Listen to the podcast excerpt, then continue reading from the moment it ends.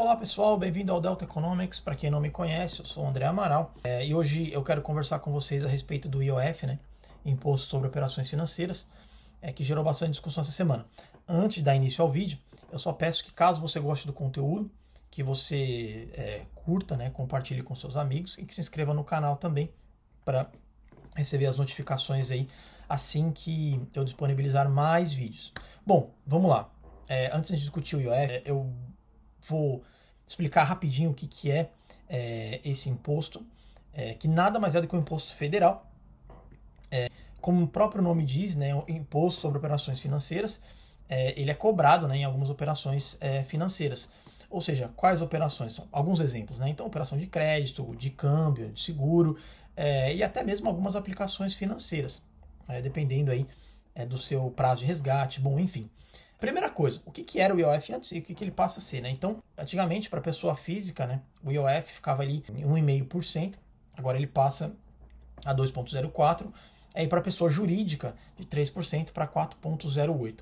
Qual que é o impacto real do aumento né, do, do, do IOF na economia? Né? Qual é a minha percepção desse aumento? Né? Bom, primeira coisa que a gente tem que pensar, imposto mais alto significa crédito mais caro, né?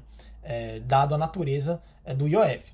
Então, o que a gente tem que pensar nesse caso é que quanto maior for o imposto, mais caro vai ser é, o crédito para as famílias e para as empresas. Né? Então, eu separei quatro pontos para analisar é, com calma, mas esse vai ser um, um, vídeo um pouquinho mais curto e aí depois eu deixo para que você faça a sua própria reflexão.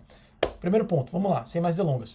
O primeiro ponto que a gente tem que perceber é que a nossa economia, a economia brasileira, ela já tem uma perspectiva de crescimento bem tímido. E o que não ajuda é que a taxa básica de juros está com um viés de alta.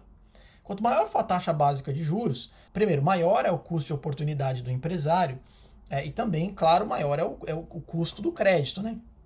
É, então, quando o empresário vai fazer a, a sua análise né, de investimento, e aí quando eu digo investimento, é investimento real, tá? Me refiro assim, investimento aquisição de capital, né, compra de máquinas, essas coisas, e não aplicação financeira. Mas a aplicação financeira, ela é importante porque ela representa ali o custo de oportunidade. Então, vamos supor, o empresário tem lá 2 milhões para comprar uma máquina, o que ele pode fazer, além de comprar a máquina, o que ele pode fazer com aqueles 2 milhões? Bom, ele pode pegar aqueles 2 milhões e comprar um título é, da dívida do governo, né? Então, se ele compra Selic pré né? Selic pré-fixado, vamos supor, a 10%, então esse é o retorno é, que ele teria de, sobre esses 2 milhões, né? Então ele vai levar isso em consideração. Isso é o que a gente chama aí do, do ativo livre de risco, né? Que ele vai usar ali para efetivamente descobrir se vale a pena ele comprar aquela máquina, né? Ou se vale a pena ele simplesmente aplicar é o dinheiro dele. Então, quanto maior for a taxa de juros, né, isso atrapalha. Então, nós já temos esse problema que é um viés de alta, né, da taxa Selic. E outro ponto também é, é quando a taxa de juros aumenta, o custo do crédito também aumenta. E para completar, agora temos o aumento é, no IOF.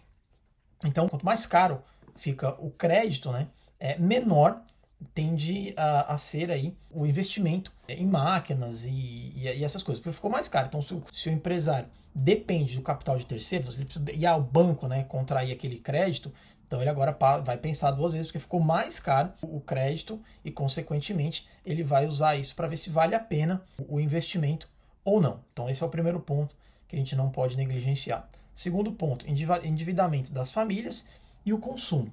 Então o IOF, como a maior parte da população brasileira sabe, é, ele incide aí sobre operações de, de crédito, né, de cartão de crédito.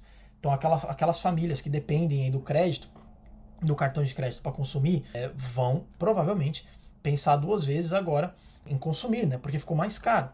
Então, para quem já tem o hábito ali, né, de se endividar é, mensalmente, né? Então compra e vai pagando é, aos poucos, terá ainda mais esse problema a partir de agora, porque ficou mais caro ainda.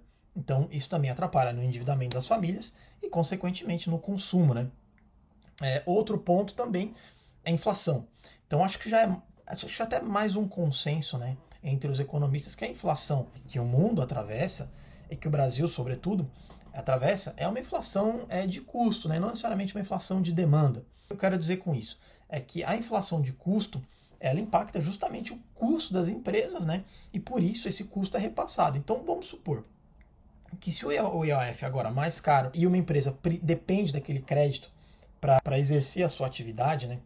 Então o que ela vai fazer? A primeira coisa, assim que ela contrair o crédito e que ela já é, comprou é, a máquina ou já aplicou aquele dinheiro né, em investimento direto, ela vai repassar isso no seu produto. Ou seja, isso vai impactar a inflação, né? É, pelo menos aí no, no curto prazo. É, e outro ponto também importante é que o aumento no IOF atrapalha no spread bancário, né? Aumenta o spread bancário brasileiro que já é até bizarro, né? É o segundo maior do mundo.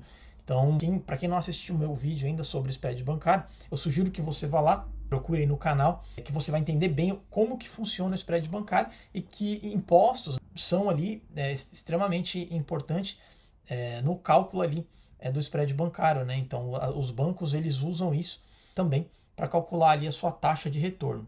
É só para deixar bem claro, o spread bancário é aquela diferença né, é, entre o custo de, tomar aquele é, o dinheiro né, do poupador é, e o que ele recebe do tomador, né?